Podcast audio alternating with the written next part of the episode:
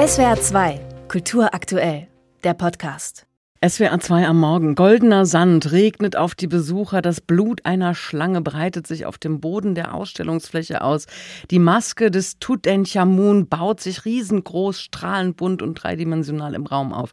Ein immersives Ausstellungserlebnis versprechen die Macherinnen und Macher der 3D-Installation, die heute in Stuttgart eröffnet. Tutanchamun heißt sie und ist eine von vielen immersiven Ausstellungen, die derzeit boomen.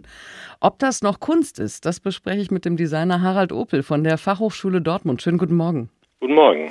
Zunächst, Sie sind äh, nicht unbefangen, auch Sie machen immersive Kunstprojekte, aber würden Sie sich die Ausstellung Tutanchamun in Stuttgart ansehen? Also ist das für Sie Kunst?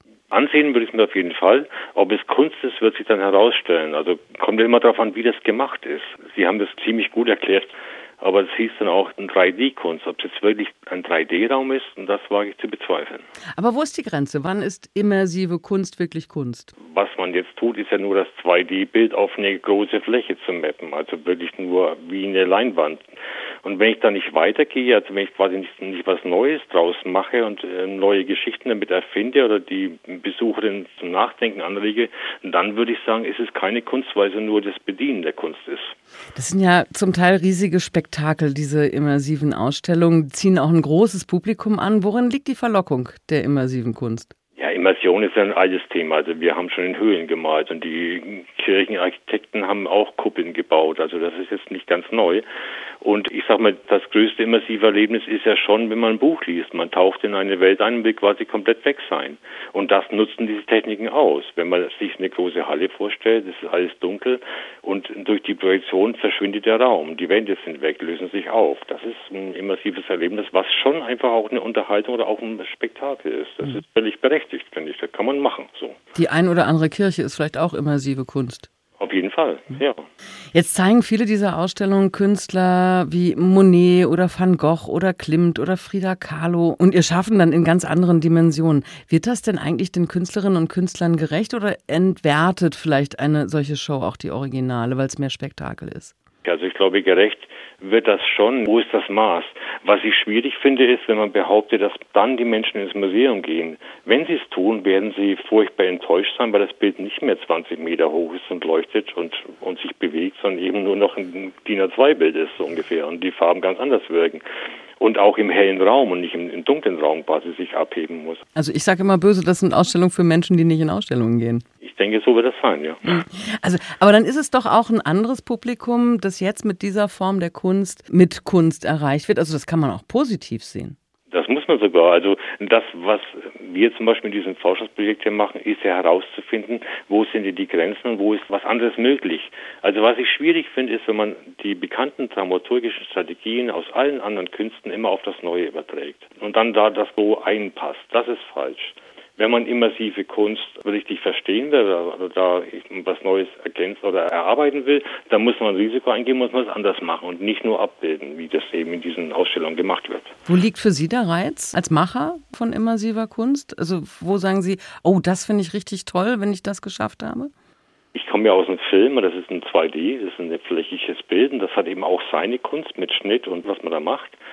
Aber was die immersive Kunst möglich macht, ist noch mehr an mein Denken ranzugehen, weil ich eben parallel erzählen kann. Ich kann links und rechts und oben und unten im Sound, also ich kann diesen ganzen Raum für mich nutzen und das nicht so festlegen und nicht so fühlen, wie das der 2D-Film machen muss und natürlich auch gut macht so. Aber da habe ich eine andere Möglichkeit im immersiven Raum.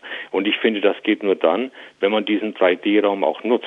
Also da kommt Immersion eigentlich her, vom 3D-Raum des Gamings. Dann geben Sie uns mal ein Beispiel. Sie sind aktuell beteiligt am Kunstprojekt Page 21. Das ist ein immersiver Raum, der sich dem Besucher anpasst. Was ist da zu erleben? Also das ist auch ein Modellprojekt. Technisch ist es erstmal so, dass es nicht wie bei diesen anderen Ausstellungen so ist, dass nur die Projektion auf die großen Flächen geht, sondern alles, was projiziert wird auf drei Wände und einem Boden, passt sich an ihre Bewegung an, als würden sie wirklich durch diesen Raum gehen.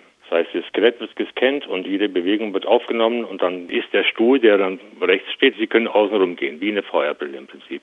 Nur haben Sie keine Brille auf. Der große Unterschied, was wir machen, ist, dass wir mit den Kunstwerken, die in den Museen vorhanden sind, dass wir die für die Erzählung aktueller gesellschaftspolitisch wichtiger Themen hernehmen. Also wir greifen raus Bilder von Paula Moders und Becker und erzählen damit eine neue Geschichte, wie man zum Beispiel, ich sag mal, wie die Mutterrolle sich verändert hat und so Geschichten. Also wir bedienen nicht einfach nur das Bild, sondern wir, bauen was Neues daraus. Und das macht zumindest spannend für die Besucherin, weil sie das anders erleben können und sich dann die wahren Geschichten auch wörtlich im Museum angucken können. Ist das Kunst oder kann das weg? Das ist ja im Laufe der Geschichte immer wieder gefragt worden, also vor allem im Laufe der neueren Kunstgeschichte, vom Impressionismus über Dada bis zur Pop-Art. Müssen wir den Begriff mit dem Einsatz digitaler Technik jetzt wieder neu denken? Schon. Also es war ja immer schon die Frage, ist es quasi nur eine Kopie oder ist es ein Original? Ich glaube, Kunst liegt schon wirklich nochmal woanders. Also wenn man es nur genau eins zu eins nachmacht, dann ist es wahrscheinlich keine. Aber selbst das machen diese immersiven Träume ja nicht. Die machen es ja viel größer, die machen es bewegt, die machen es lebendiger, leuchtender. Also ich glaube schon, dass man den Kunstbegriff ein bisschen weiterfassen muss. Immersive Kunst boomt. Und warum das so ist, wo dabei die Grenze zwischen Kitsch und Kunst liegt, darüber habe ich mit Harald Opel von der FH Dortmund gesprochen, der selbst Macher von immersiven Kunstausstellungen ist.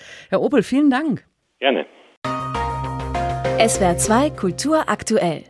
Überall, wo es Podcasts gibt.